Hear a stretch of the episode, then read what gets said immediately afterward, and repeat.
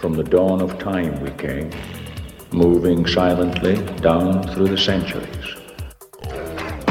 We came, we saw, we kicked its ass. To stop what you're doing and listen. He turns to me and he says, Why so serious? Dude, I think I just filled the cup. Give me a hell yeah! Uh, this one comes in from Stephen Laroche Imond. I was thinking more along the lines of on three. One.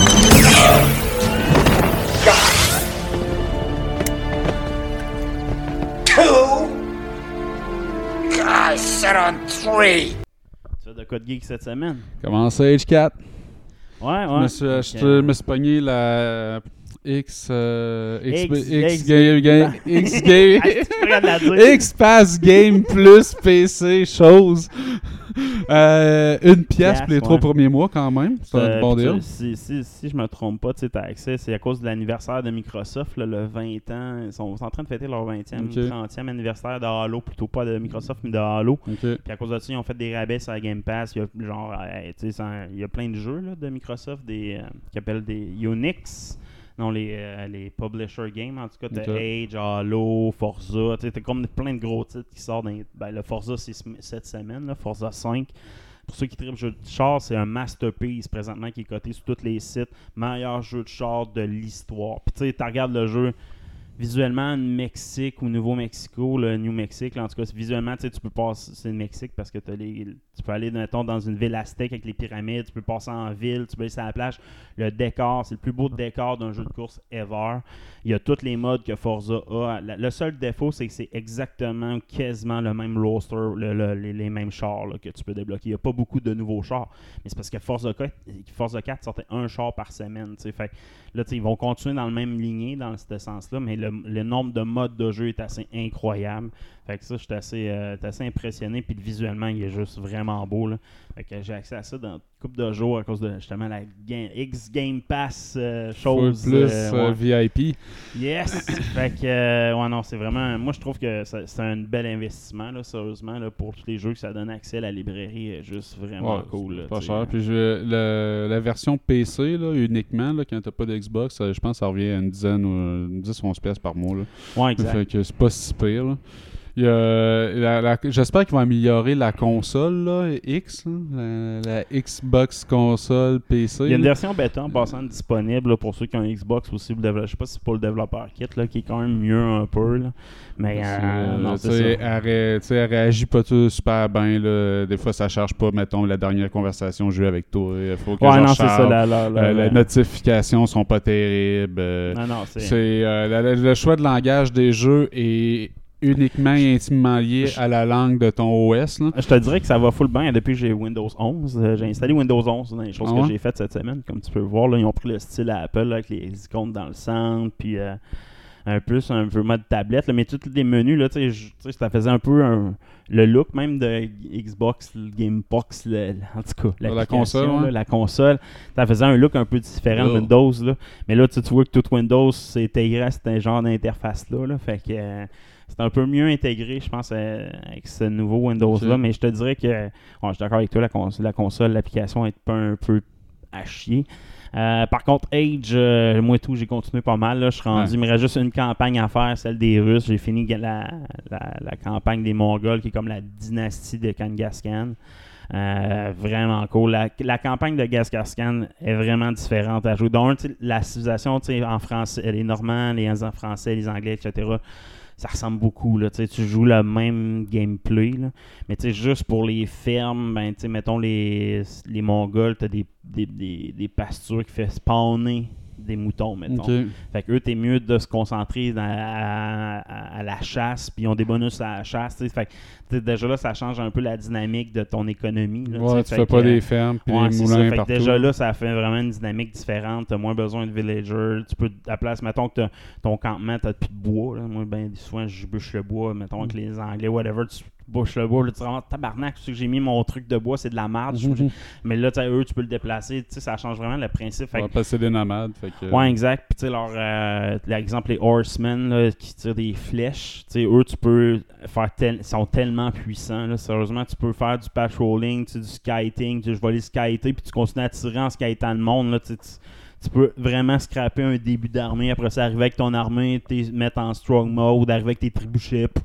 Tu sais, c'est vraiment différent le gameplay avec les Mongols. Euh, puis tu sais, l'histoire de moi de Kangaskhan, je la connaissais, mais tu sais, les vidéos documentaires. Ah, ça, c'était écœurant. Ah, Les malade. vidéos que tu débordes à chaque. euh, je capote, man. C'est me vraiment cool. là, c'est ouais. Genre pas juste une minute, c'est comme du 3, 4, 5 minutes. Ouais, c'est super intéressant. c'est bien narré. ah, C'est Puis, tu cool. sais, je te dirais, tout ça, des armures, tout ça, médiéval, j'en connaissais beaucoup déjà. De, mais tu sais, il y a des faits, mettons, sur les arcs composites, mongols, comment c'était fait, les.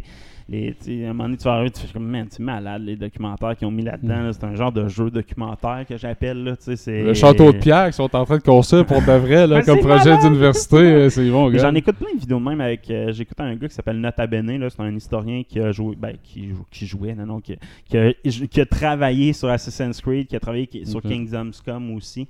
Euh, puis il a fait des documentaires. Là, présentement, il a fait deux documentaires sur les Gaulois. Mettons comment que les Gaulois, entre euh, 500 ans avant Jésus-Christ jusqu'à Jésus-Christ, comment ils ont évolué, comment ils se battaient, les, les armes à partir des, des découvertes archéologiques qu'ils ont faites. Mais le pire, c'est que le rendu visuel, lui, il fait ça un peu comique, mais à un moment donné, il, il prend des acteurs, les mouvements, comment que ça se bat, les armures, c'est quoi, c'est un peu le même genre que Age. Puis là, présentement, ses vidéos sur son podcast sont commanditées par Age of Empire 4. Ah ouais? Un- lui, il a, il a- quand il était il a le même âge que nous autres, là, fait il a connu Age quand il était jeune comme nous autres. C'est ça qui l'a emmené vers l'histoire. Fait que c'est un passionné, le gars. Là. fait que euh, non, c'est malade. Les vidéos documentaires des Mongols sont vraiment cool. Mais eux, ceux des Normands aussi, on s'entend. Euh, Même, même les vidéos qui racontent l'histoire sans être les vidéos documentaires sur la technologie ou Ouais, sur. mais les plans, Man, prise de vue dans le réel. Puis là, tu fais comme, man, je vais le- aller visiter cette place-là. Tu sais, tu sais, je vais aller visiter tel château en Normandie parce qu'il y a crime, euh, il y a telle chose que- qui s'est passée là. Tu sais, ça te met en contexte les affaires. là. J'aime. J'aime vraiment ça, les campagnes. Je vois les finir. Celle des Russes, en plus, c'est une histoire que les Russes, je connais fuck all, là. Je connais pas l'histoire des Russes ben ben. Fait que, c'est sûrement, le- c'est le, c'est le Rise of the Russian Empire, fait, the Russian Kingdom. Rise of Moscow, plutôt, le nom de la campagne. Fait que, ça se, se passe à la fin du raid de Kangaskhan. là. Kangaskhan a fini de raider jusqu'à Moscou. Ben, la, la, la uprising de ça contre Kangaskhan pour établir vraiment ça jusqu'à la morphologie vers la Roman Empire. Parce que c'est eux qui deviennent la Holy Empire, là, les Ok. Russes en, en fin d'histoire. Fait que j'ai hâte, hâte de voir, mais ça commence en, deux- en 12-23, je pense, c'est la campagne des Russes, si je me trompe pas. Là. Fait que euh, non, j'ai hâte de voir. J'ai, hâte. Puis sinon, là, parallèle à- parallèlement à ça, j'ai commencé les skirmishes. Easy, ça sert à rien. Tu pourras, si tu fais campagne easy, ça sert à rien de faire easy. Là. C'est, Ok. Ils sont vraiment trop facile. faciles. Intermédiaire, je te dirais qu'un contre un, c'est assez facile si tu te défends au début. Euh, du 2 versus 2 versus 2, 3 teams, je me suis fait avoir parce que je me suis fait attaquer. Comme en- Mais tu sais, j'ai déjà battu deux équipes de deux, é- deux, deux teams de deux équipes différentes. Euh, mais mon allié était trop à chier. Là, tu sais. j'ai pogné un gars qui faisait juste du patrolling avec des horses. Fait qu'il se faisait tuer c'est toute son armée à petit peu, à petit feu. Fait il n'a jamais eu de grosse armée. Dire, je trouve que les intelligences artificielles, en tout cas intermédiaires, ne se créent pas d'armée. Ils font souvent des raids, des raids, des raids, mais tu sais, c'est- facile de résister à des raids. Tu as une coupe de tours, euh, une bonne micro-gestion de tes paysans, tu te ferais pas trop chier au début. Là, à part un raid de Mongol qui peut te faire chier au début, je pense qu'il n'y a pas une civilisation qui sont assez fortes pour raider Rusher, là, au début. Un rusher, un 5 minutes rush qui appelle. Là. Après, moi, à part les Mongols, c'est pas une stratégie qui est vraiment possible avec les autres. Euh, Il y a plein de races j'ai pas essayé, de, de, de culture. J'ai pas essayé les Deliama. Là. Celui, c'est bizarre. Faut tout créer la... Ils ont pas de. Il n'y a pas vraiment de campagne avec eux. une- Il n'y a pas de campagne avec les Chinois, puis il n'y a pas de campagne avec les Delhi, là, dans le fond. Fait que euh, ça, c'est les deux cultures que j'ai zéro essayé encore. Euh, sinon, les autres, les quatre autres, je les ai toutes essayées. Euh, je vais m'attaquer peut-être à ça bientôt. Je te dirais qu'en skirmish, c'est le fun. J'ai bien du fun. Je pense que je- avec, tu mettons, jouer avec quelqu'un live, c'est plus le fun que jouer avec une intelligence artificielle qui comprend fuck all. Attaque là, aussi! Il réagit même pas au pointeur d'attaque, on dirait. Tu sais, peux envoyer des signaux sur la map, attaque, attaque. Là. Mhm. J'ai envoyé ma grosse armée. J'ai dit, Chris, au moins tes 3-4 bébites de merde, peux-tu m'aider? Non, il faisait Ben, du patrolling dans la map de map. Ben, il, a fait- il fait- il a fallu que je réapprenne un peu à jouer un RTS avec ça pour des affaires de base. là. Moi, je suis habitué, je prends un groupe de, de bonhommes, je fais right-click à quelque part, ça Ouais, va non, l'attaquer. c'est Ça. ça, marche pas. il y là. a beaucoup de Faut que tu fasses attaque dans A, puis tu cliques, Ouais, après ça, ça, tu shift. attaque. là. Moi, tu sais, Ça, c'est ça, beaucoup de ça, shift, ça- déplacement sans attaquer. Même si je me fais attaquer, vas-y, déplace-toi là pour être bien positionné Ouais. pour débuter ton attaque. Bien de, plein de sous-groupes pour les types d'attaques différents. Tu vois tes Spearmen arriver, pas choix de reculer tes horse. Tu as, beaucoup de micro-gestion si tu veux vraiment avoir la game facile. Tu peux y aller avec Overpower, créer des grosses armées, mais tu vas te Ouais. rendre en endgame, tu vas trouver ça long. Mais si tu as une bonne micro-gestion, tu es rendu à 120, 20, 130 unités sur 200. En général, tu as une bonne armée, une bonne micro-gestion, puis tu vas être capable d'aller détruire une ville. Dès que tu es tes premiers Siege Weapons, là, tu peux t'attaquer à des villes faciles. Sur- moi, j'attends d'avoir mes trébuchets, là, parce que tu sais, je trouve que les. Je sais pas, t'as-tu essayé pas mal les Non, trucs? moi j'ai deux missions faites. Fait que tu sais, je suis vraiment en principe là, roche papier ciseaux là. Tu sais, Ouais, c'est ça. les euh, les horsemen sont Ouais, euh, c'est bons ça. contre les Ben, euh, contre les bowmen qui ça. sont meilleurs contre les pikemen qui sont meilleurs contre les horsemen. tu sais. Ouais, c'est ça. Mais mettons, quand tu arrives en vrai, dans une vraie gang, c'est facile de raider au début, aller diminuer l'économie, aller péter les Mhm. 3-4 buildings qu'il y a là si t'es capable, parce que tu sais, ils n'ont pas d'armée. Mais mettons que tu arrives à 5-6 minutes, mais là, les, les gens vont avoir plusieurs de buildings. Dès qu'ils ont des buildings en pierre, dès qu'ils arrivent au Castle Age, oublie ça, rentrer dans une ville sans, sans siege weapon, c'est même pas pensable. Comme à l'époque, à Mhm. l'époque, là, attaquer un château sans trébucher, là, oublie ça, là. T'as un des murs en pierre. Faut que t'ailles- 20 pieds 20 d'épais, si je capotais dans le ça. documentaire. Que, tu sais, ça, c'est bien réalisé. Puis, tu faut soit que tu raides au début, soit qu'il faut que tu te prépares des stratégies de combat pour siéger les villes. Moi, tu sais, souvent, moi, j'aime bien les Anglais avec les longbows. Tu mets en strong mode quand il y a des- avec leur habilité pour les pour les pour empêcher les cavaliers de te rentrer dedans. Tu mets en avant de tes trébuchets, tes trébuchets tirent, tu mets tes horsemen sur les côtés pour attaquer les vagues sur les côtés quand il arrive des vagues. Mais tu laisses tes trébuchets et tes siege weapons faire le travail tranquillement, Mhm. t'avances tranquillement, tranquillement. Sérieusement, j'ai pas trouvé une meilleure façon encore d'attaquer. là. Je dis pas essayer les, mettons, les, ceux qui ont les, les éléphants, probablement que c'est une façon un peu différente d'attaquer. Mais à date, que ce soit avec les Mongols, avec les Anglais, les Français, ben, je suis obligé, pour finir ma game, mettons, en skirmish, ou quand t'es à la fin d'une grosse campagne, c'est comme ça t'es fini tes games. Là. Tu peux pas penser à juste j'ai une armée de longbowmen puis euh, une des spearmen, mes cavaliers, je rentre dans la ville. Là. Même si t'as deux fois l'armée, là, les, les tours de défense, les murs, les. Mais ça vient-tu redondant, les endgames, sont toujours pareil? Non, non, non, c'est pas toujours pareil. là, Ok. Mais tu sais, ça reste un RTS. On s'entend, là, tu sais, comme tu joues à StarCraft, tu sais, à un moment donné, t'as ta stratégie. Moi, je jouais, mettons, les, avec StarCraft, je jouais les. euh, euh, je jouais les. euh, voyons, les Zerg, pas, pas les Zerg, les Protoss beaucoup. Puis moi, j'étais un. Je disais les là, les, les Mhm. gros rayons laser. Tu sais, moi, c'est une stratégie. Fait que c'est sûr que toutes mes games finissent par se ressembler. Je comprends, là, mais tu sais. mais il y avait Mais- quand même plusieurs combinaisons, Ouais, plusieurs duos de d'unités que tu pouvais ça. utiliser pour arriver à un ça, endgame. je- Ça, encore, c'était- j'ai pas encore assez exploré, je te dirais. Tu sais, je, fais plus les campagnes, je te dirais. Mhm. là. Je me suis- ben, ça- les campagnes, en plus, t'amènent à tout le temps prendre pas mal les mêmes stratégies parce qu'à l'époque, Ben, c'est- souvent les Non, mêmes mais ça. parce que c'est c'est vol- c'est volontaire, c'est des campagnes tutoriels. Dans le Mhm. Fond, tu sais, mettons ta campagne de Normand, t'as au début, c'est vraiment comment. C'est clairement un tutoriel. Oh, à un moment donné, t'as l'impression de plus être dans un tutoriel après t'être. Mais t'es encore dans le tutoriel. C'est encore comment te défendre. C'est vraiment. Les Normands, c'est comment te défendre. Là. Tu Après ça, les t'arrives dans la campagne des. des, des- la, la, la guerre vraiment. La première, c'est la guerre de Guillaume, c'est ça? De William. Mhm. Puis euh, la deuxième, c'est quoi? Déjà la guerre des cent ans. Puis là, c'est vraiment de l'attaque. Comment attaquer une ville. Gangascan, c'est vraiment comment gérer ton économie mobile. Puis là, se rendu à la campagne de Gangascan, tu as un peu plus de différents types de missions, mais ça reste des tutoriels. Tu Mhm. Dans la campagne de Gangascan, c'est là c'est la première fois que tu as une méga ville dans le centre. Tout, c'est vraiment tough, là, tu sais. Puis il faut que tu faut que assièges au complet par en autour la ville, là, tu sais. Là, faut que tu mettes des trébuchets, puis tu résistes à des attaques. Ça, c'est un vrai siège complet. C'est juste rendu à la troisième campagne que tu as ça. T'en as des mini-sièges à travers toutes les campagnes, mais d'une aussi grande envergure, t'en as pas, tu sais. Ok. Fait que, c'est quand même toujours des tutoriels, je trouve, les campagnes. Les skirmish, le vrai mode de jeu, je te dirais que c'est vraiment différent des campagnes. Euh, une fois que tu as fait les campagnes, je sais pas si tu as attaqué les Art of War. c'est genre des challenges, là, comment booster ton économie full vite. Ça, ça, avant de faire les skirmishes, tu fais ça. Ça t'apprend à bien jouer les, les, les cinq premières minutes de la game, ce qui est les cinq premières minutes, c'est toujours dans un RTS. Mais qui est ouais, c'est ça. Mais tu, la date, euh, tu sais, dans les couples de missions que j'ai eu à faire, j'ai comme overpowered mon Ouais, économie par rapport à ce que je demandais, tu sais. Je te dirais que c'est plus le tutoriel comment attaquer une ville là, que j'ai rushé à avoir le goal. là. Après, dans le fond, tu as bronze, argent, tout ça. Les autres, je les ai pas mal tous eu facilement après deux essais. Mais tu sais, mettons le, le, le challenge de C, je l'ai pas eu le goal encore. Je pense que j'étais arrivé à genre 30 secondes de l'avoir. Il faut que tu finisses une ville en temps de temps. là. Fait que euh, j'ai toujours pas trouvé la solution idéale pour attaquer la ville, à avoir le goal. là. Mais je pense que ça vaut la peine de faire les Art of War avant de faire les skirmishes. Ça, t'apprend des, détails de combat que oui, tu sais, ils sont faciles, mais comment bien le faire selon qui tu aussi, mettons anglais, français, etc. C'est pas tout le temps pareil.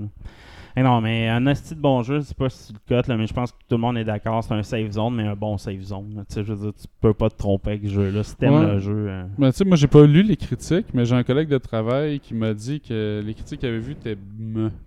Je sais pas Ah ouais? à quel Ben point non, c'est c'est- ben, sont corrects. Là. Je veux dire, c'est pas un flop, c'est pas un. Comme je dis, c'est un safe zone. Euh, en tout cas, personnellement, pour ceux qui tripent sur l'histoire, j'ai que je suis dans des podcasts, etc., tout le monde tripe là-dessus à date. là. Hmm. Euh, Peut-être pour un fan de jeux modernes, mettons. Si t'as pas connu l'époque des RTS, je pense que tu peux pas apprécier ce jeu-là. Tu sais, je veux dire, Mhm. même aujourd'hui, je pense StarCraft 2, mettons, tu parlais d'un nouveau crowd, tu donnes StarCraft 2, puis le monde dit, c'est pas terrible ce jeu-là. Tu sais, Je suis pas- je suis pas sûr que c'est un genre de jeu qui est moderne, tu sais, dans un sens. tu sais. Ben, c'est- il y Euh, a tout le temps des modes, là. C'est peut-être pas ce qui est en mode en ce moment. Ouais, c'est ça. Mais euh, moi, moi, je suis pour l'aspect historique, comme tu dis, de la campagne, j'ai beaucoup de plaisir.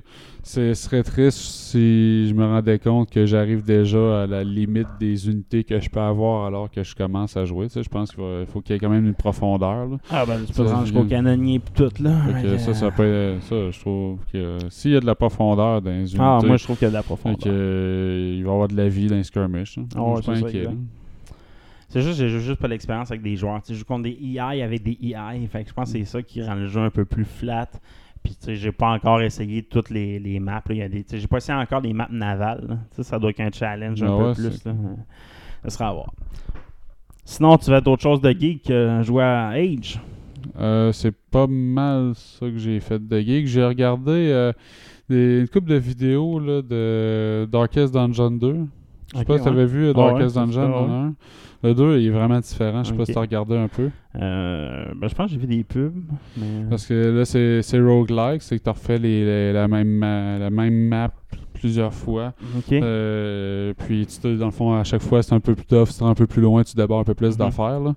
Puis, euh, ils te mettent dans, dans une caravane où c'est qu'il faut que tu traînes euh, la torche, puis tu l'amènes jusqu'à la montagne. Euh, que c'est tu suis un chemin dans la caravane, puis là, tu arrives tout le temps à des intersections. Vas-tu tout droit à gauche ou à droite? Il, a- va y avoir un combat ou un Mhm. goodies ou quelque chose à faire. C'est un chemin ou pas. Tu fais ça une couple de fois pour te rendre au prochain inn, au prochain Ah ouais. auberge.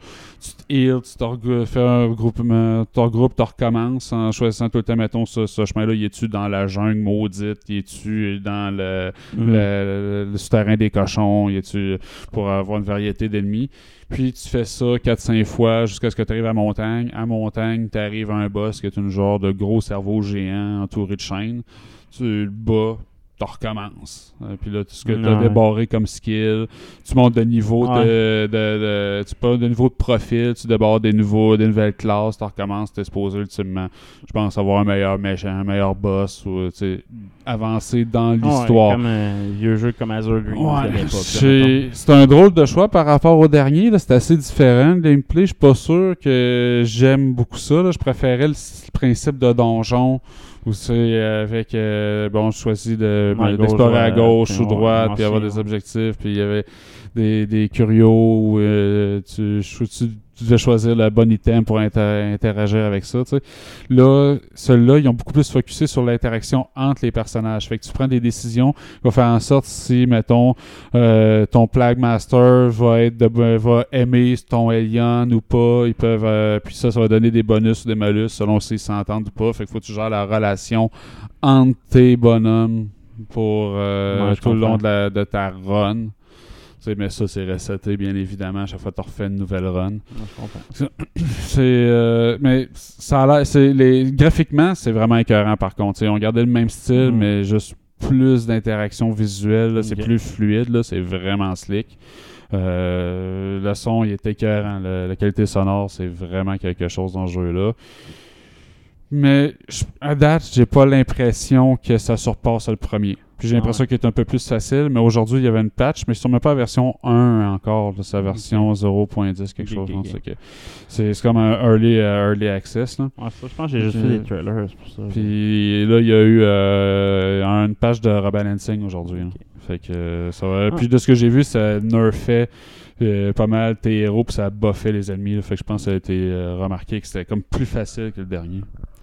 Moi, j'ai joué à Fortnite aussi pas mal. Je suis rendu, je fais un top 1 par soir. Je suis rendu pas mal un pro. Fortnite? euh, avec mon pro. gars, là, on jouait, jouais avec mon gars, il joue sur PlayStation, je joue à l'ordi, on, est, euh, on joue dans la même équipe, puis on fait des Battle Royale, puis euh, je suis rendu bon en tabarnak. mon gars aussi il est bon, là, fait que euh, je joue pas mal à Fortnite, au moins 2-3 games par soir. Là. Ouais. Fait que, le, le Halloween prochain, tu vas avoir ton costume de Fortnite?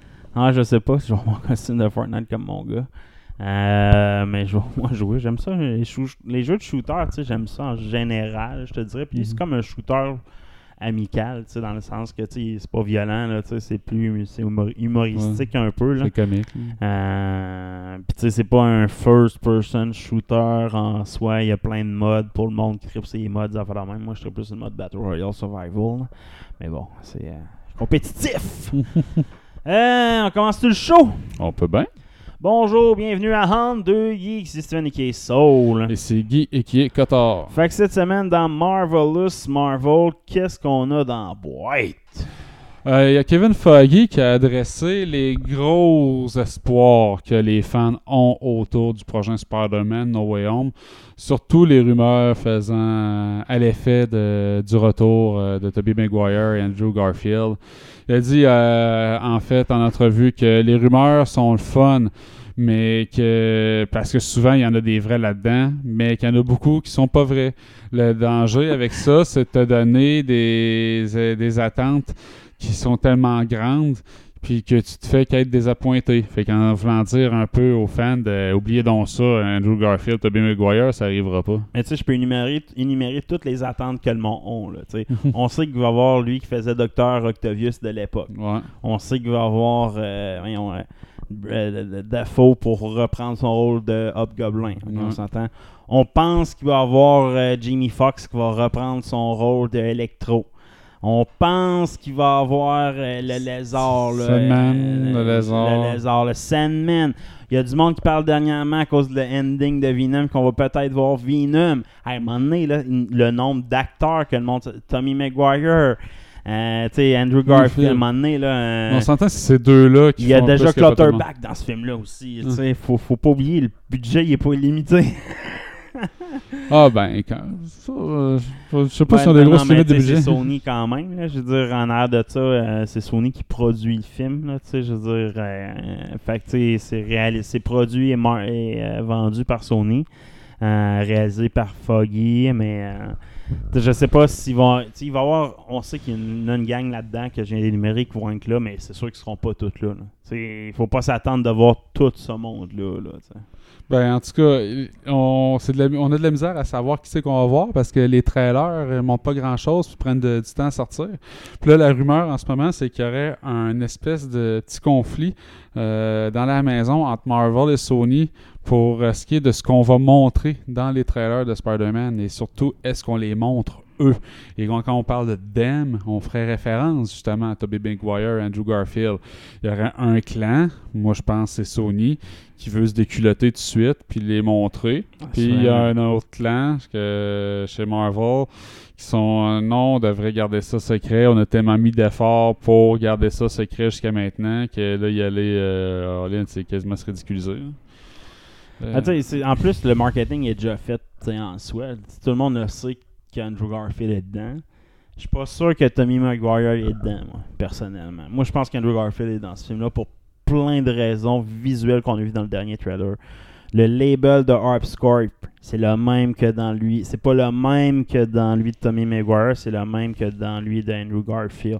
Toutes les scènes qu'on voit, le label, les titres de journal, etc., c'est le même labelé que eux de Andrew Garfield. Non, mais le méchant qu'on nous présente le plus, Les c'est deux, méchants, les, deux, les deux méchants qui sont plus teasés, c'est ceux de Tommy Le- Maguire. Mais comme je te dis, je pense que les méchants vont venir de l'univers de Tommy Maguire, mais qu'on va faire un caméo de quoi. sais, Faut bien le voir 15 secondes.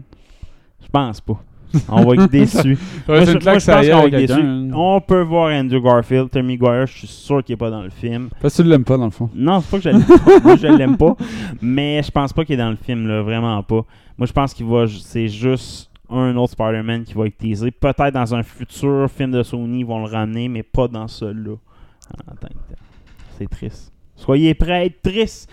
En parlant de Spider-Man, Tom Holland n'est pas certain de son futur, lui. Ouais, ben il dit que les dernières journées de tournage sur No Way Home avaient un goût un peu aigre-doux euh, parce qu'il dit que c'est la première fois qu'il n'y a pas de contrat qui l'attend pour euh, jouer Spider-Man. C'est son dernier contrat de film euh, signé en tant que Spider-Man. Ouais. Et que, euh, il dit euh, oui, il y a des affaires qui sont intéressantes qui s'en viennent, c'est vraiment difficile pour moi de ne pas en parler, mais euh, je veux pas rien ruiner, mais en même temps, je sais pas ce qui me s'en vient pour moi. Fait que plein d'incertitudes autour de ça. Je pense que il y a du monde qui se garde des portes ouvertes. Ah, assurément. Mais tu sais, moi, je pense que le, le rôle de Spider-Man, comme je te dis, est plus nécessaire au MCU. Et oui, le MCU va-t-il il rester avec qu'est-ce que les critiques disent de Eternals? Le MCU, c'est peut-être fini, on le sait pas. Ouais, je pense Fait pas. que- Je pense pas qu'ils sont pas en un flop de, de C'est deux flops d'affilée. Black Widow puis Eternals. Ouais, Black Widow, c'est. Moi, je pense que la- Mais c'est un Black Widow, c'est un direct ou DVD. Moi, ça compte pas. Ouais. Mais tu sais, je pense qu'ils ont quasiment plus avantage à développer des séries, tu sais, rendus là. là. Ils, auront, ils seront jamais capables de topper Endgame puis Infinity War. Là. Ils arrêteront Euh, pas pareil. ah, Tu sais, je ils, vont, ils vont se défendre avec Eternals en disant qu'ils ont essayé de faire quelque chose de différent en faisant un film d'auteur dans l'univers des super-héros. Ouais, c'est il paraît que c'est Denis Villeneuve aussi qui a beaucoup, influencé la, la directrice. Ben, pour tout ce qui est la production visuelle en IMAX. Ouais, exact. Puis, euh, tu sais, moi, j'ai, en parlant de ça, les, les- les Eternals a été quasiment annoncé qu'il n'y aura pas de, de- de suite. Il n'y aura pas une suite forcée, du moins. Ouais, ça, ils, sont- ils ont dit si que c'était pas une nécessité dans leur storyline. Même si ça finit, les Eternals will, will return. mais ça se peut qu'ils reviennent, mais dans différents titres, mais pas les Eternals. Je pense pas qu'ils reviennent nécessairement. Euh, surtout que les post-credits ne parlent pas de la suite des Eternals nécessairement. T'as un post-credit qui parle d'Eros, tu sais, qui a une clé puis qui est assez important dans le futur du MCU. Puis t'as un post-credit qui parle de Blade, c'est l'introduction de Blade là, en tant Mhm. que tel. Fait que, il y a comme pas vraiment de lien avec les Eternals dans leur post-credit scene. Puis Chris meurt, tu sais, je veux dire, ils sont défaites les Eternals. Il n'y a plus d'Eternals après le film. Le groupe est. Ce groupe-là n'existe. Mhm. fait que ça sera, à voir ce qu'ils vont faire avec ça. Sinon, on aurait un nouveau vilain dévoilé pour Doctor Strange 2 dans un petit jeu, dans un petit puzzle. Ouais, ben, il y a euh, des éléments promotionnels qui commencent à sortir pour le temps des fêtes. Puis euh, les casse-têtes euh, dans l'univers des super-héros, c'est super populaire. Puis il y en a un concernant Doctor Strange et The Multiverse of Madness où on voit Strange qui combattrait Shuma Gorath. Donc euh, Shuma Gorath qui est euh, le- l'espèce euh, d'entité euh, est dieu extradimensionnel qui ressemble à une, une grosse pieuvre verte là, avec euh, dans son centre une bouche unique puis des tentacules. Mais tellement gros que c'est comme un univers au complet à lui tout seul puis essaie de pomper les autres univers. là. On l'a On déjà été teasé dans What If. Ben, hein, c'est ça, exact. What If, c'est comme le dernier qui ramasse le evil euh, Doctor Strange quand il soque des démons. Là. Il la- ramasse, ouais, il ramasse, ben, il euh, ramasse une tentacule. Ouais, c'est, il ramasse pas tout le, le, Le démon, juste une démon, juste une tentacule. Puis même, c'est lui qui, c'était- on le voit, il essaie d'envers l'univers de, de, de Cap Carter aussi. C'est un, c'est un méchant qui a été utilisé deux ou trois fois dans le What If déjà. là. Exact, parce que dans le fond, Shumagarat, il contrôle déjà euh, des centaines et des centaines de dimensions différentes. Puis lui, à chaque fois qu'il est summoné, comme l'a fait euh, Doctor Strange dans What If, c'est tout le temps une petite fraction de son essence qui est summonée dans, dans la dimension parce qu'il est trop gros pour être summoné au complète. Puis là, à ce moment-là, il y a quelqu'un qui doit prendre son essence et comme la faire grossir, fleurir jusqu'à ce qu'il puisse prendre contrôle de euh, cet univers-là, de cette dimension-là. Donc, euh, le multivers va faire du sens avec. euh, dans les conditions de Sugar il va vouloir avoir les pouvoirs. Puis, c'est même. Il parlait, c'est pas euh, Miss Marvel ou. euh, en tout cas, une des nouvelles qui s'en vient, que la, la nouvelle héroïne qui a la capacité de voyager dans les dimensions. là. Ok. Puis, euh, semble-t-il que dans la trame narrative, lui, ce démon-là, va chercher à pogner cette nouvelle héroïne-là, qui va être une jeune fille, pour pouvoir socker ce pouvoir-là, puis pouvoir l'aider à pogner justement plus de- d'univers, puis de, de dimensions. Fait qu'on risque de le voir, euh, comme relativement souvent, il risque d'être récurrent, pas juste là, dans le prochain Doctor Strange. Jim Carrey sera peut-être Modoc dans le MCU. Ouais, des rumeurs qui sont sorties comme quoi euh, le Modoc dans la MCU serait joué par Jim Carrey, et s'il vous plaît, faites-le. Il fit. Il a, la tête, il a la tête pour en plus. Là, Il y, a il a la tête, la voix, la, la- Ah ouais. la- le caractère. surtout après l'avoir vu jouer dans Sonic, tu sais, dans Ah. Sonic, il fait. Bon, je dis pas que c'est le même personnage qui joue, mais tu sais, c'est un personnage un peu weird, peu fucké. Modoc, c'est ce personnage-là. C'est cartoon Modoc, c'est Ouais, ce qu'il y a de plus cartoon qu'il va y avoir dans la MCU. Là. Donc, ça, conf- ça- Par contre, moi, je pensais que Modoc allait être un. Comme redconné puis fusionné avec le docteur euh, de, de l'Hydra, là, quand il s'appelle euh, Zulu. ou Zulu, Euh, Zo- Zo- Zo- Zolov. Zolov, en tout cas, je sais pas trop. Mais bon, euh, Jim Carrey, Modoc, n'importe quand. Il faut, faut, faut faire, faut que ça se réalise.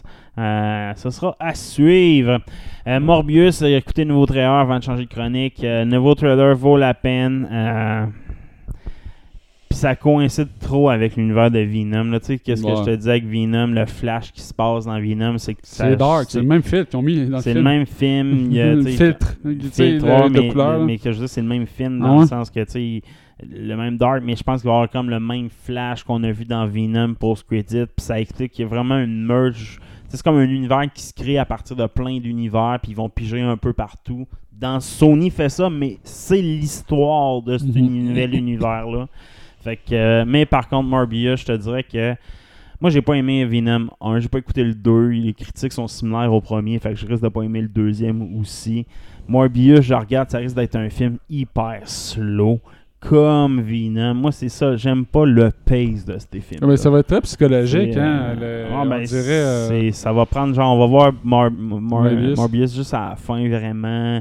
Tu sais, ça va être un film concentré sur lui. Même à faire Venom, c'est concentré sur Venom. Son conflit interne, moi, c'est ce ça. genre de trame de super-héros-là, ça fait très début des années 2000. C'est plus de quoi, pour moi, qui est attirant dans les films de super-héros. Même si Venom, il est cool, l'acteur qui fait Venom est cool, le film est plate. Tu t'écoutes le film, le film il est plate, c'est de quoi du déjà vu, il n'y a rien d'intéressant qui va dire Chris, wow, nouveau. Fait Ben, Morbius, malheureusement, j'ai la même sensation. Mais tu sais, en même temps, tu sais, ils ont de la misère à sortir de la dualité que si tu prends un méchant, t'en fais un anti-héros, ben le combat qui va valoir, qui va devoir mener, c'est un combat interne. C'est contre lui et ses démons pour devenir un anti-héros, pas être un méchant. Ouais. Fait que ça fait quelque chose qui est très slow, qui est très psychologique, qui est très interne, qui est très con- concentré sur le gars. Fait que c'est comme tu disais dans Venom, c'est sur Venom, c'est lui contre lui-même. Fait que ça, le- l'antagoniste externe, il est là juste pour dire qu'il y en a un, tu sais. Fait que Ça fait des, des films qui ont l'impression qu'ils virent en rond. Ouais, c'est ça. C'est pour ça que je pense que si tous leurs films dans cet univers-là sont comme ça, ça va être un flop. Mais une fois qu'ils vont les réunir ensemble, Ouais. peut avoir du potentiel, c'est ça fait des personnages intéressants. Nouvelle, euh, changeons de rubrique. CDC. Yeah! Euh, The Batman, en voici l'histoire. Ouais, euh, le synopsis officiel de The Batman est sorti. Donc, on parle d'un film edgy. En partant, là, quand tu tu t'auto-proclames edgy, là, euh, c'est pas bon signe. là.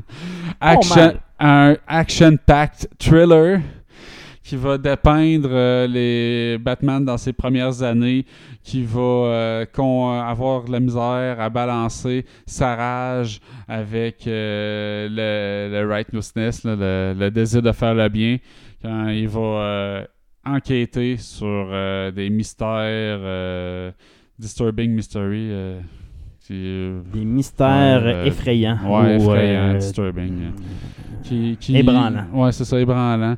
Qui terrorise Gotham. Fait que ça a l'air qu'on va voir un Bruce Wayne désillusionné, un, vigilante désespéré, puis qui est très en colère. Donc, euh, un Batman conflictuel. On va voir ça le 4 mars prochain. J'ai quand même hâte de le voir, là, parce que je pense que c'est le premier film de Batman qui va flopper. non, pas flopper, mais tu sais, je pense pas. Je pense que Batman, ça- depuis le Dark Knight, ça va être tough de reprendre ce titre-là d'une nouvelle façon qui va être briller, euh, exceptionnelle. faut tu sais. qu'ils réussissent à faire de quoi d'intégrable dans un univers large. Là. Ça Ouais. va, ça, ça va, le succès de ça va déterminer bien des affaires dans le futur de DCEU. Là. Puis Christopher Nolan veut rien savoir de donner les droits de ce qu'il a fait pour que ça soit intégré. Fait que... Geek des étoiles, une petite news rapide sur un trailer que j'ai vu cette semaine, Book of Boba Fett, que le trailer est sorti. Ouais, solide. ça, c'est cool. C'est solide. là. J'ai rien de plus à dire là. Voir le, les Crim Lords euh, faire euh, se, euh, se- se mettre à genoux devant Boba Fett. le, le retour de l'assassin qui a pris prisonnier, elle qui joue dans Stargate Universe, justement, l'asiatique. Mhm. Fait que non, j'ai vraiment aimé le, le visuel. Il est très Mando, on s'entend. C'est le même visuel que le Mando. c'est- Ça va être fucking bon. Allez voir le trailer de Book of Boba Fett. C'est Mandalorian, c'était une espèce de western dans l'univers de Star Wars. Ça, ça va être une espèce de soprano. ça va être la Soprano. mafia ou euh, les euh, Son of Anarchy dans l'univers de Star Wars. Moi, je vois vraiment un Soprano style, parce que c'est vraiment la défaite de chaque famille qui était gérée par Boba Fett, dans le Ouais. fond. là. Fait que chaque Crim Lord, ce qu'il appelle. là.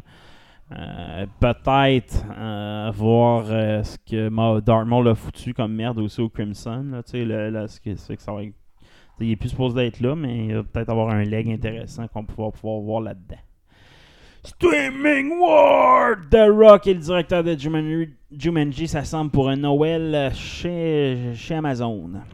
Ouais, il rep- renoue avec le réalisateur de Jumanji pour euh, un film qui est du temps des fêtes, dont le nom de code pour l'instant c'est Red One. Je savent pas ça va être le, le- nom qui va rester.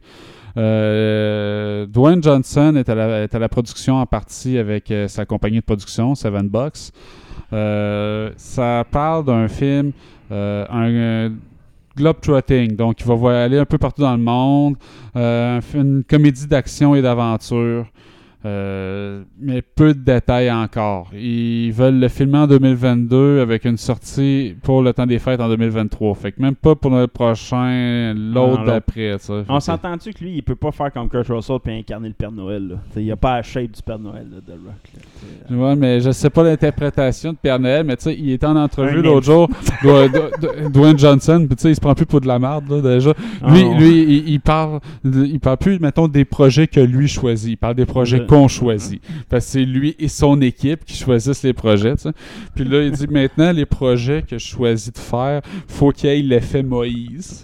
Il dit, c'est- c'est quoi l'effet Moïse? C'est qu'il ait la capacité de séparer mes, mes projets de ce projet-là. Sais, comme séparer les eaux, là. Et qui dit, il y a une coupe de projets, il dit, le prochain euh, Robs and Shaw, lui, il veut que ce- son prochain film Shaw, ça soit l'antithèse de ce qu'est un Fast and Furious. Lui, il continue à être en asti après, euh, voyons, euh, euh, Vin Diesel. Il y a encore un conflit entre les deux. là. Puis lui, il dit euh, que les films, de, dans le fond, de Fast and Furious, c'est tout dans la même recette. Tu sais à quoi t'attendre. Fait que lui, il dit qu'il veut faire vraiment quelque chose de différent. Puis que là, eux autres ont des idées pour euh, euh, ça, qu'il a élaboré un script qu'il a envoyé à Mais sa je- productrice. Ah, Ben ça- c'est des- c'est vraiment meilleur que les Fast and Furious. C'est dans le même univers, là, mais c'est Ça des ouais. vraiment meilleur. Là, tu sais.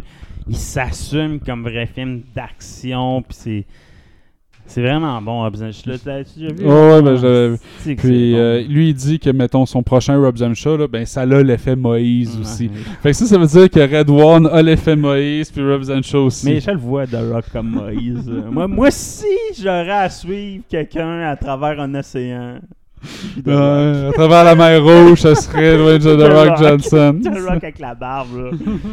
Oh! C'est sûr qu'il va jouer le Christ un jour. C'est malade. C'est sûr que, mais tu sais, Va- d'après moi, Jésus, là, il est pas né à Hawaii, là, tu sais. euh. mais bon. Non, mais tout le monde arrête pas de dire que le vrai Jésus il aurait été noir selon euh, l'époque où c'est qu'il était, puis la région du monde où c'est qu'il était. Fait que, euh, puis fils de charpentier, tu sais, il est fort, là. Il faut couper The du Rock il est noir, ou son père était noir, mais tu sais, sa famille, c'est pas des noirs. Là. Non, c'est- le monde vient d'Hawaii, là. Tu sais, Ouais. lui, il a une teinte noire un peu. Ouais, mais ça, à Hollywood, ils font pas de différence. Tant qu'il est foncé. C'est sûr. Hey, Wonder Woman sera une vilaine. Oh yeah. Ah oui, Gal Gadot, qui joue Wonder Woman, euh, va incarner la méchante reine dans le prochain film live-action de Blanche-Neige. Ouais. Donc, euh, elle va faire la job. Elle va faire la job. Tu sais, euh, la, la- la méchante reine, c'est un des personnages les plus dark de l'univers de Disney. là. Puis, euh, vraiment bonne actrice. là. J'ai euh, j'ai hâte de voir son, son, son take euh, sur ce personnage-là. Puis, à chaque fois qu'il y a des, des spin-offs, des méchants de Disney, c'est comme tout le temps elle, la boss, la plus machiavélique, la plus evil, la plus dark. Elle est méchante. Ouais, Hey. pas fine, pas fine. Euh, de la lutte maintenant. Euh, T'avais-tu écouté Heels saison 1 Non, non, hein, pas vraiment, sûrement Non. pas. Avec, Arrow. Ouais, je sais, avec euh, Marc. euh, c'est pas John Marc Amel. C'est Stéphane, Amel. Stéphane Amel. et son frère. Euh, ils ont été conseillés par Cody Rhodes, un gars de la AEW, là, sur toutes les passes de lutte. C'est un peu pas l'histoire de Stone Cold, mais c'est l'histoire inspirée des Blondie avant que Stone Cold devienne Stone Cold. là, quand il était dans le WCW. Euh, c'est un peu inspiré de ça, mais c'est vraiment, euh, vraiment plus que ça. La saison 2 a été confirmée. Chris, que je suis content. Euh, Je l'ai pas fini la saison 1, j'ai écouté deux épisodes. Puis là, je dis, c'est bon, ma blonde va aimer ça. Puis il faut que j'attende de trouver la version française. C'est plus compliqué un peu. Mais euh, saison 2 a été confirmée. Fait que écoutez ça, c'est vraiment bon pour euh, ceux qui ont suivi Arrow. Tu sais, c'était- il était bon cet acteur-là dans Arrow, on s'entend. Il était Ouais. exceptionnel. Mais là, il fait d'autres choses complètement. là. C'est un vrai acteur. Tu sais, je veux dire, c'est pas un acteur qui fait tout le temps le même rôle. là. Tu sais, il est dans ça, il fait vraiment un rôle différent. Fait que j'adore le. Ben, il le- rien. le Quand son frère aussi est excellent. là. Son frère est excellent. Fait que. euh, toutes les images de ça que j'avais vues, ça me, je trouvais ça intéressant. Ouais, Puis tu sais, quand CW est allé dans le mur, c'était pas de la faute à Stéphane Amel. Non, c'est ça, exact. Lui, lui il s'est sorti à temps. Lui, il est sorti à temps. Il est sorti au bon moment. Tu sais, il est sorti. Oh, ça va pas bien. Je débarque. Mhm. Je je suis plus dans ce projet-là. Il savait que ça allait pas bien. là. Euh, sinon, Ring of Honor. Connais-tu Ring of Honor, la fédération ROH? C'est là que Kevin Steen s'est fait connaître. Notre Kevin Owen national s'est fait connaître dans les Indies. Ben, ils ont annoncé cette semaine, la fédération a annoncé qu'ils libéraient tout leur roster complet, tous les contrats en Oh, partir de font janvier. faillite. Ils font faillite. Euh, c'est la seule compagnie qui n'ont pas lutté pendant la pandémie. Ils n'ont pas fait aucun show, mais ils ont, continué- ils ont assumé le contrat qu'il y avait avec chaque lutteur. Bon plan. C'est un bon plan. Fait que c'était la seule fédération de lutte qui a fait ça. Euh, puis c'est la seule qui fait On- aujourd'hui. ils sont vidés les Euh, poches. Ils se sont vidés les morts. poches. Puis là, ils font deux derniers shows jusqu'en janvier, je pense. Puis ils ont quand même un bon roster. Ils ont des Jay Lethal. euh, ils ont une coupe, les, les, les, les Bronco, les Brosco Brothers. C'est vraiment des. tu sais, Il y a une coupe de superstars qui vont sortir, se faire signer soit par WWE ou par AEW. Probablement plus la AEW, je te dirais, parce que WWE, je- je- Ils sont en train de faire pareil.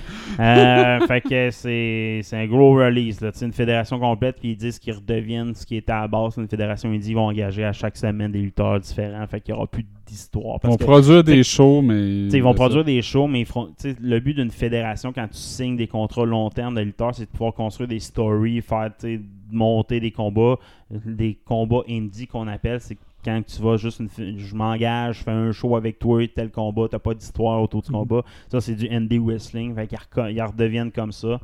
Euh, un peu triste, c'est un peu que, tu sais, tous les lutteurs qu'on connaît aujourd'hui, les euh, Seth Rollins, les. euh, tous les, les lutteurs, les méga superstars d'aujourd'hui, c'est là qu'ils ont commencé. Là, tu sais. fait que c'est une méga fédération. C'est la meilleure fédération indie qui existait, mettons. C'est là que tout le monde apprenait à devenir des bons lutteurs. là, tu sais, fait que, Rest in peace. Rest in peace. euh, on va voir si ça va reprendre euh, de ses cendres. Dark Side of the Ring. euh, J'ai écouté la finals aussi cette semaine. euh, le Steroid Trials.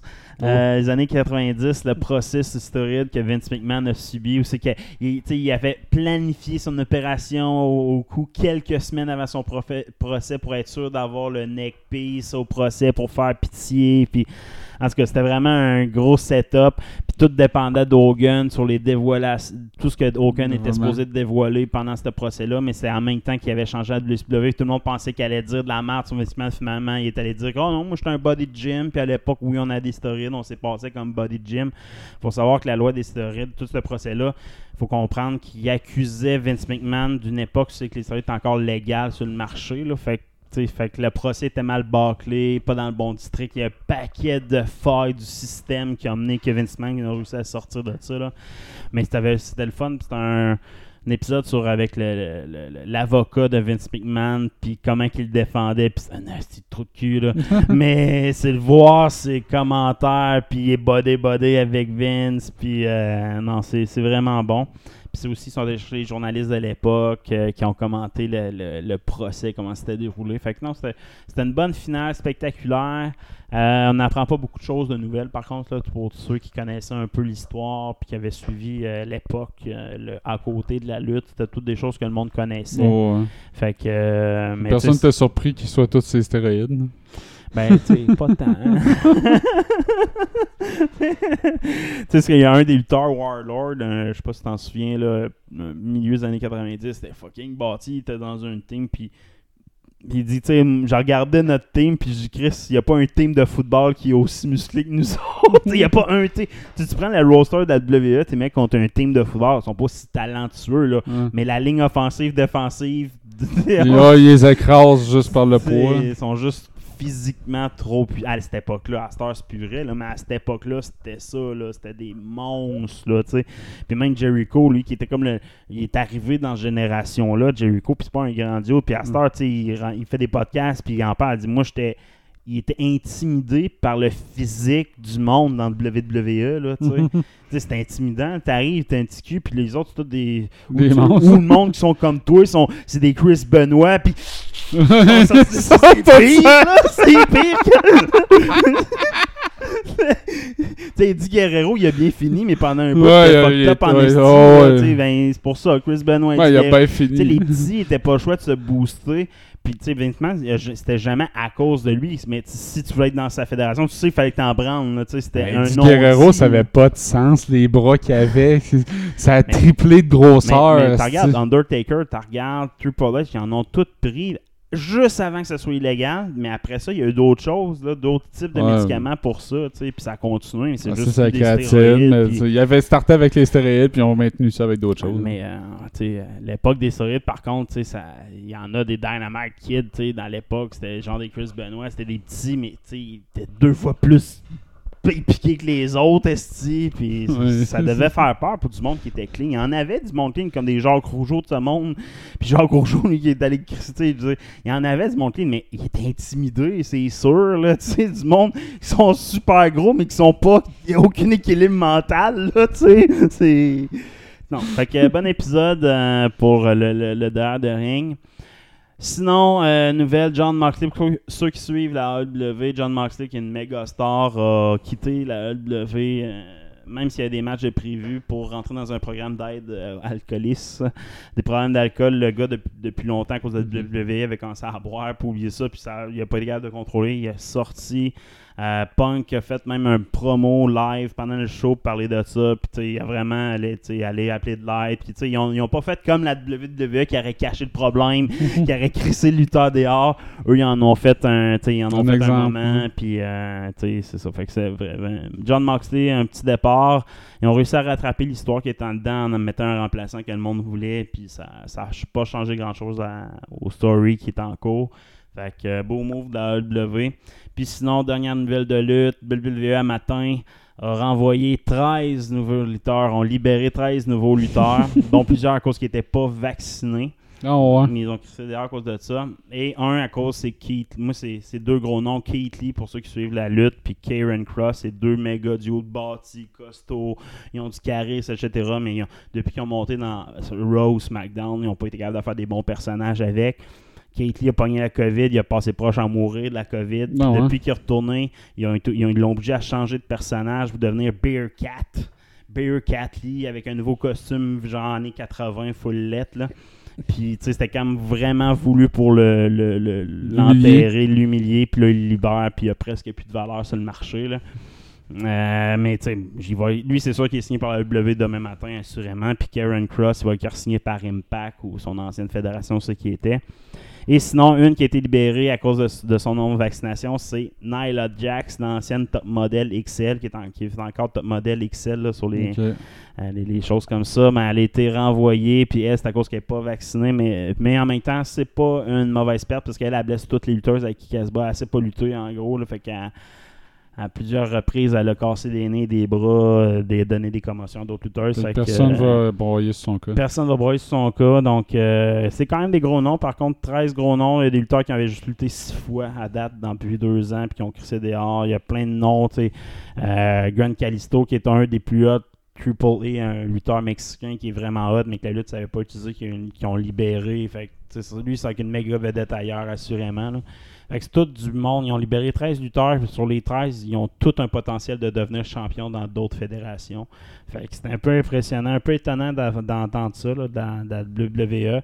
Mais il y a des grosses rumeurs comme quoi que The Rock revient. The Rock, The Faut le Rock. payer? Ah, Ils vont le payer, exactement. Fait que là, ils ont le cash. Je comprends pas pourquoi The Rock y retourne. bon. Il n'y a rien à gagner de Rock pour ça, sauf du Je cash. comprends pas. Mais la WWE vont tout faire pour la signer. Ça va tellement pas bien présentement qu'il faut qu'ils le fassent. Les Jizz. Chris Pratt devient Garfield. Oui, moi je suis bien content. Il va y avoir un nouveau film de Garfield. Puis euh, dans les derniers, dans les derniers deux, deux films, l'histoire était moyenne, on se le dira. Je Ouais. sais pas si tu as vu. Puis c'est Bill Murray qui faisait la voix dans l'original et Patrick Huard dans la traduction euh, québécoise. Euh, Chris Pratt, ça va être meilleur. Je sais pas c'est qui vont prendre la version québécoise. J'espère que ça va Patrick Huard. Il faut pas, il faut pas.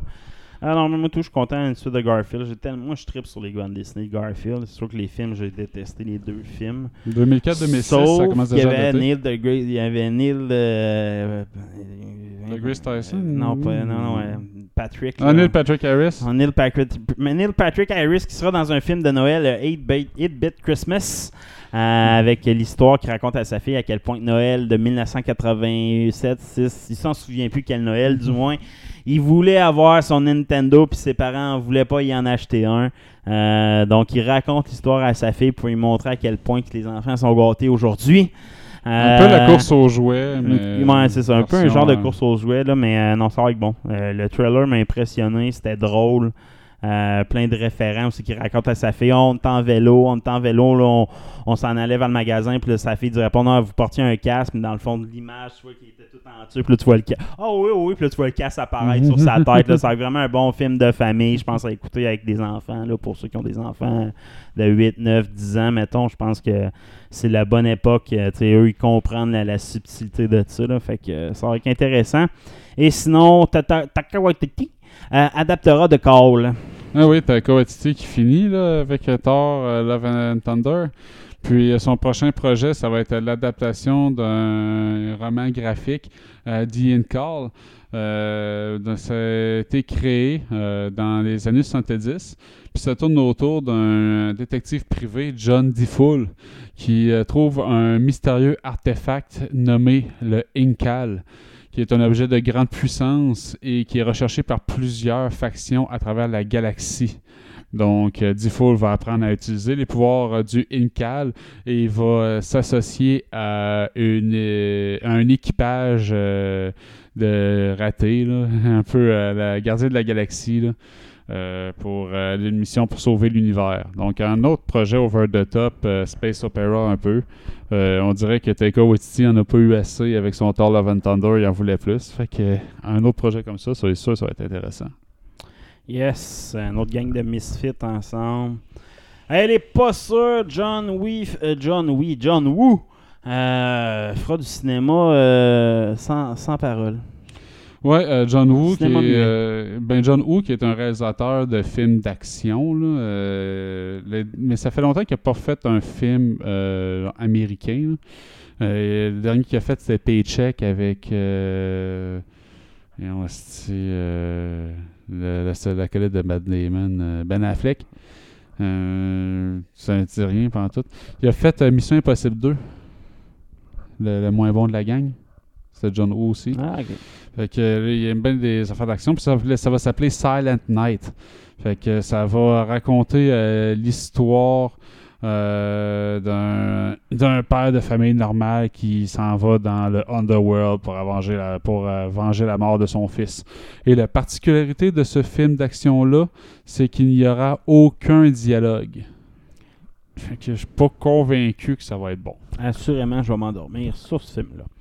Bruce Willis sera un méchant dans Deadlock. Ouais, Bruce Willis fait des choix de plus, de plus en plus euh, bizarres et euh, on dirait, qu'il prend n'importe quoi, n'importe quel projet du bord. Mais là, il va être le vilain dans un film qui va s'appeler Deadlock où euh, un euh, genre euh, d'un criminel qui décide de prendre en otage euh, une usine euh, des, euh, d'énergie là, euh, euh, électrique, là, une usine électrique pour euh, des motivations euh, sociales.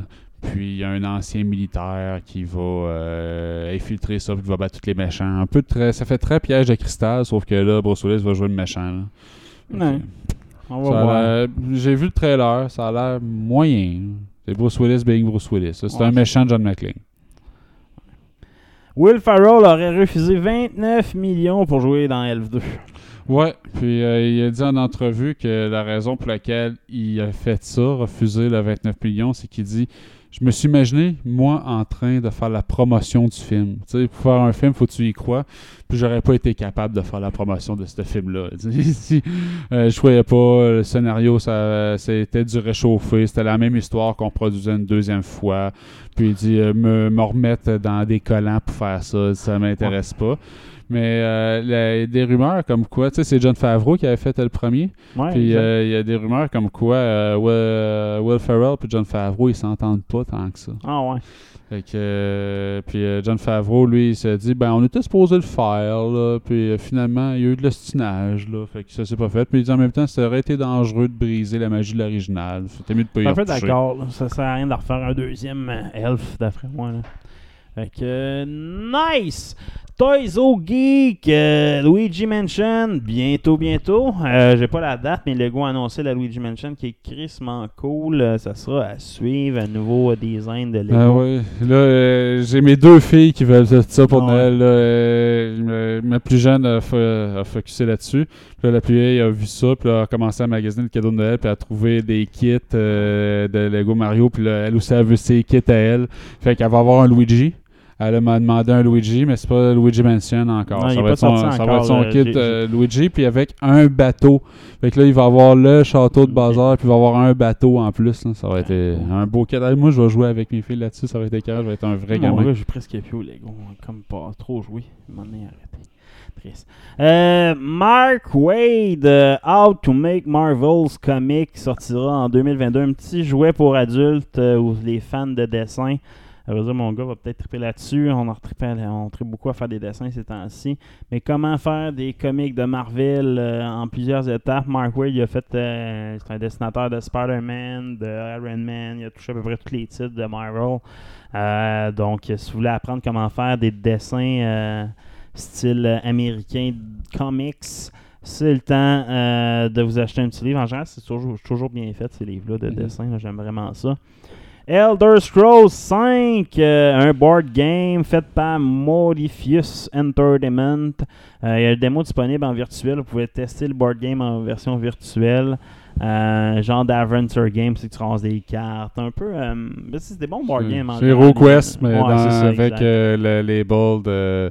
The C'est un bon pack par contre. là. Il est complet. Là. C'est un- il a de l'air vraiment cool le jeu. Mais c'est la grosse mode, hein. les- ils font des board games de tout. Exact. Euh, ça pogne. Ça pogne. Euh, beau cadeau de Noël pour ceux qui trippaient sur la série. Ben, surtout ce jeu. Je te dirais qu'il refait une version, je pense. J'ai entendu dire qu'il allait refaire une nouvelle version de The Scrolls 5. euh, encore. Ouais. Euh, ça sera à suivre. Je suis tout le temps déçu. Ouais. Let's play euh, Ubisoft versus les blockchains. Ben, Yves Guillemot, euh, le big boss d'Ubisoft, euh, en entrevue, euh, a annoncé que l'entreprise voulait euh, utiliser le blockchain dans l'avenir et voyait un- euh, quelque chose de très attrayant sur le long terme pour tout ce qui était NFT et blockchain. Mais en même temps, il y a Sweet Fuck dit ce qu'il voulait faire avec ça. Fait que euh, peux peut-être penser à des espèces de crypto-monnaies, Ouais, de plateformes d'Ubisoft, mettons, où c'est que tu joues à des jeux, tu peux avoir des trophées qui vont être récompensés en une crypto-monnaie que tu peux utiliser pour d'autres affaires dans l'univers d'Ubisoft, peut-être, des NFT. Là, tu as de plus en plus d'affaires NFT signées qui sortent. Là, de... là, il y, a- il y a le dernier qui est sorti, c'est le McRib. McDonald's a sorti 40 NFT Ouais. de. C'est comme des cartes de hockey virtuelles de, du McRib.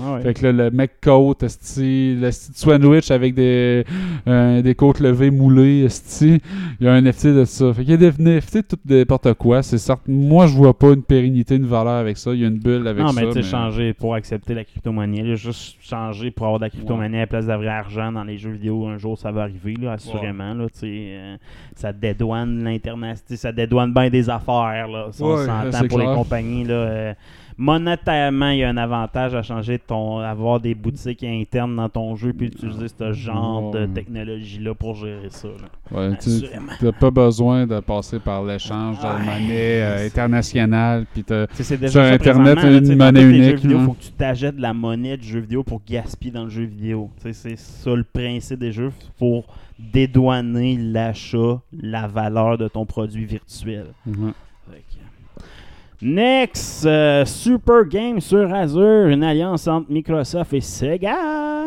Ben oui, euh, Sega qui euh, existe encore, développe des jeux vidéo, puis sont associés avec Microsoft pour fabriquer une plateforme de développement de jeux avec sur Azure. Donc, je sais pas si c'est le premier gros projet en jeu vidéo que Microsoft Pas sur Azure. Sur. Azure, il y en a déjà des plateformes de développement de gaming. Ouais, mais là, c'est comme un partenariat. Ouais, c'est ça, comme si Microsoft allait participer au développement un peu. Là. Tu peux pas juste être dans le hosting, je sais pas. Ils parlent d'une solution globale. Donc, euh, peut-être euh, des jeux, des plateformes intégrées sur euh, plus- plusieurs médiums. C'est intéressant. Ça serait- Et on risque d'entendre parler beaucoup de Sega. Puis, tu sais, Microsoft, c'est sa façon d'étendre encore sa patte dans l'univers des Ouais, jeux vidéo en dehors de sa Le plateforme cloud Xbox. gaming, là, le cloud gaming de Microsoft va passer par Azure hein, quelque part à un moment donné. Là, fait que... As-tu vu le, le vol Fast and Furious que Nvidia s'est fait euh, subir? Ben non, c'est Ah oui, des chars euh, style Fast and Furious qui ont arrêté un, ouais, ça, ils ont arrêté un truck euh, de livraison vers la maison mère de Nvidia, des RTX 3000 qui venaient de l'industrie, qui venaient de la production, qui venaient juste d'être faites. Le truck s'est fait voler, ils sont fait ramasser les cartes RTX 3000. là, que- Puis en ce moment, c'est branché en série pour, crypter de la crypto- pour miner de la crypto-monnaie. Ouais, ça, ça difficile encore plus de se récupérer des, des cartes euh, vidéo. euh, c'est les nouvelles générations, là, je pense qu'ils viennent d'annoncer ça en grande pompe en plus. là.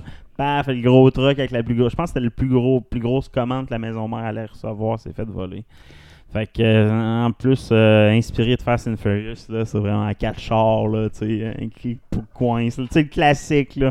Fait que vraiment, vraiment poche. Fait de vont commencer à être escortés par euh, des films de sécurité avec des gros M14. Puis, tu sais, on, s'entend que M16. c'est des films qui sont cotés à la bourse qui doivent utiliser ça après, là, parce qu'il y a beaucoup d'in- d'industries qui, bi- qui, qui font du, Du minage, hein. du minage Non, qui c'est sont cotés pour à, à la bourse. Fait que- ou, ou qui se récupèrent ces choses-là, c'est sur le marché noir des affaires de même. Là, sais, Ah c'est tout le monde en cherche.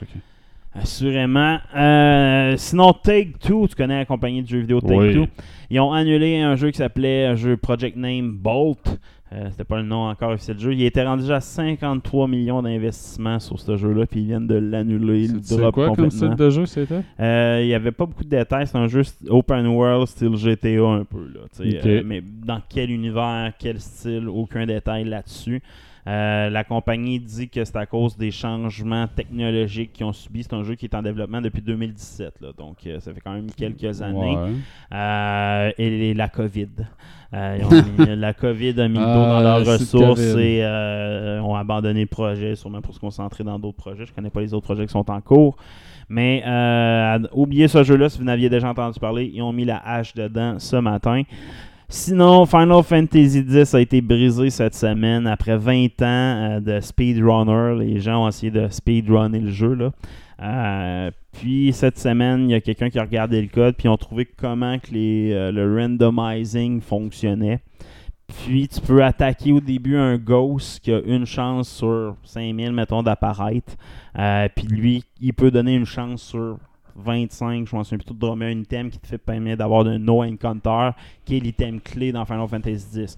Parce que pour ceux qui ont essayé la speedrun de Final Fantasy X, les levels sont pas tant importants dans Final Fantasy X. Si ton skill tree, tu l'augmentes, tu vas chercher telle technique bien précise. Mhm. T'as pas besoin de faire de random encounters, zéro. Tu peux tous les éviter si tu veux, mais ils sont random. le- le- le- fait si t'as pas d'encounter, le jeu est facile. Puis à la fin, fin, fin du jeu, tu peux gagner un item qui fait ça. Mais tu rendu à la fin du jeu, tu l'as. Mais le même item, tu peux le récupérer au début du jeu avec une chance de random vraiment impressionnant. Mais le seed, comment que le randomize de Final Fantasy X est fait, était assez, difficile à décrypter. Euh, ça marche avec euh, les, les RNG, là, les, les codes. euh, il y a plusieurs situations qui provoquent. là. Ils ont trouvé exactement la formule. Puis avec le seed de ton time de console, etc., Ouais. tu es capable de gérer le RNG. Puis de, de, de, De d'optimiser- t'assurer, ouais. d'optimiser les chances de réussite d'avoir ce bonhomme-là en début de game. Fait que le, le speedrun de Final Fantasy, qui n'est pas un super le fun, a passé de 10 heures à 6 heures cette semaine en quelques. avec juste une façon de starter ton jeu. Euh, faut que tu cliques sur Start euh, full, en dedans d'une minute ou avant de starter ta game. faut que ton time clock soit telle Ouais, affaire. faut qu'il soit T'sais, 8 heures t'as- le soir dans t'sais, ta console. Il y a genre un paquet de facteurs qui fait, mais ils l'ont trouvé. Fait que tu peux dropper ta speed en pognant ce système-là. Pour ceux que ça leur intéresse de faire l'histoire de Final 10, la faire eux-mêmes en 6 heures, 7 heures. C'est maintenant possible. Je me lancerai pas, moi, Final Fantasy X. C'est pas le jeu que j'ai trippé le plus dans ma vie. Là, il était trop linéaire, justement, pour moi. Puis l'histoire, trop emo, trop pété. Ouais, ça a peu, là. commencé à être sur Imo, là, rendu Ouais, c'est ça. là, c'était le- le- c'est là que j'ai décroché un petit peu de, de L'esprit un peu. de- Donc, euh, et Final euh, GTA 6, euh, ça a été recommencé. Développement restarté. euh, ils ont perdu euh, lui qui avait écrit GTA 5 il y a une couple de mois. là, ils ont perdu un des développeurs qui avait travaillé dans GTA. euh, dans GTA 6, puis lui il donne excuse, il tente pas de retravailler dans le même projet. Ce qui donne pas une bonne. euh, ça a l'air que pas une bonne vibe. C'est GTA 6, c'est GTA 5 online. Ah. Donc, tout ce que j'aime pas de GTA, moi, là, c'est ce qu'on va retrouver dans le 6, de ce que je comprends. Ils n'ont pas focusé sur une belle cette histoire. décision-là, de- de- ils ont décidé de recommencer le jeu, ils vont rescénariser le jeu, ils vont garder les maps, ils ont déjà dit que c'est en Miami, ils ont plusieurs versions de la ville de Miami, comme on dit 70, 80, 90, 2000. Ils ont comme... Fait c'était supposé de se dérouler dans Miami, euh, réellement, avoir plusieurs areas avec des seasons style Fortnite ou style GTA Online. Ça va peut-être être revu. En tout cas, ils décident de recommencer le projet. Ils vont pas déliter leurs ressources. Anyway, GTA 5 fait encore fucking full de cash. Ils vont faire une version remasterisée bientôt qui va redonner un boost de cash. Ils n'ont pas besoin de cet argent-là présentement. Puis moi, la question, est-ce que t'aimes- moi, est-ce que j'aime mieux avoir. Moi, la question qui m'a amené, euh, je pense que j'aimerais mieux un GTA fucking réaliste. C'est comme un Red Dead, mais dans le monde. C'est tellement, c'est, c'est tellement sans foi ni, ni loi ancré dans la modernité que si c'est trop réel, euh, il y a du Ah, monde qui serait capoter, là. Il y a du monde qui va déchirer leur chemise, là. Battre une pute dans le milieu du chemin, là, mais ça a l'air pour de vrai, là. tu rentres, là, tu ouvres la porte, tu peux aller partout. Comme dans Red Dead, c'est ça. Red Dead, c'est la Ouais. réalité le plus possible, fidèle. T'allais acheter, tu tournais les pages. Moi, je vois vraiment de quoi de même, un GTA vraiment réaliste, Ah, c'est vrai que- dark, là. Il n'y en a jamais eu de, de GTA dark, pas sais. des bonnes raisons pour ça. Un autre jeu qui a été retardé, c'est Diablo 4. hein. C'est pas avant Diablo 2023. C'est Ouais, triste. Ouais, tu sais, en même temps, je m'en doutais un peu, là, tu sais. Euh, il blâme encore euh, les mains longues au sein Mm, de- du staff. là. Christian Pagis, euh, Scorpio pour vrai, Charles Munger, est, euh, il, est vraiment Scorpio. Ouais, dans le fond, Charles Munger, qui est un milliardaire, qui est considéré comme le bras droit de Warren Buffett, a décidé de faire un don d'1,5 milliard de dollars à l'Université de Californie, euh, Santa Barbara. Mais il y a des conditions. Pour avoir le 1,5 milliard, il faut qu'il fasse euh, la construction euh, d'un dortoir pour 4500 étudiants selon des plans bien précis que lui a montés. Puis ces plans-là, le fond, ça constitue une expérience sociale et psychologique où ça va être des dortoirs sans fenêtre et sans aucune lumière venant de l'extérieur et avec un principe de cohabitation et de co-collaboration euh, entre les personnes qui habitent à l'intérieur. Donc, euh, c'est. euh, As-tu déjà vu euh, l'espèce de- d'expérience sociale russe? C'est que le monde se fait enfermer à l'intérieur. En fait, un film, là, The Experiment. là. Ouais, ça me dit quoi? Fait que euh, ça va être ça, man. Tout le monde va finir euh, en, s'attaquant à coups de, de hache, euh, de, de pompiers, puis d'extincteurs, puis euh, avec tout ce qu'ils ont sur la main. C'est certain que ça va mal finir, cette histoire-là. La NASA euh, va réaliser le film Armageddon pour vrai cette fois-là. Ah oui! Ils vont lancer une mission DART qui, euh, qui a comme mission de dévier un astéroïde qui est en direction vers la Terre, qui touchera pas la Terre, mais on veut pas prendre de chance, de ce que je comprends. Ben, en fait, de ce que je comprends, c'est qu'il il s'en va vers un astéroïde que lui est gros comme deux fois euh, le- la Tour Eiffel. Ouais, à peu près. Puis cet astéroïde-là, lui, a un astéroïde, a une lune qui ça. tourne autour de lui, Exactement. qui est à peu près sept fois moins grosse. Ça, Puis c'est celui-là qu'ils vont viser. Fait que ce qu'ils veulent faire, c'est y donner une claque avec euh, pour le faire dévier de 1% et mesurer l'impact de, cette claque-là. Mais tu sais, en visant la lune d'un astéroïde qui est déjà supposé pas nous toucher, ben c'est pas supposé avoir assez d'impact pour ça. nous automettre dans la marde. là. C'est vraiment juste voir de la capacité qu'on Moi, a. Je trouve ça quand même drôle. là. On est Ouais. rendu là. là. Oh, ouais, ben ils disent qu'il n'y en a pas en vue actuellement, mais c'est arrivé il n'y a pas si longtemps qu'un astéroïde Ouais, le, venu de nulle part est passé entre la Lune et la Terre, puis ça a été comme une totale surprise. là. Donc, euh, puis ils disent si ça se produit, ben, on veut pas commencer à tester nos théories, nos théories live lorsqu'on n'a pas le choix. On veut avoir déjà fait notre première fois, ce qui est quand même sage. Moi, je pense qu'il y en a vraiment une qui arrive, puis ils ne veulent pas nous le dire, puis ça, c'est une expérience. Puis... Armageddon, engagez-vous, qui disait. Engagez-vous. Ouais, ben pourquoi on est tout à la course pour aller peupler Mars? Parce qu'on sait Exact. autres, on est fini. C'est fini. Ah, ça finit le show là-dessus. Bonne fin du monde. Bye. Adieu.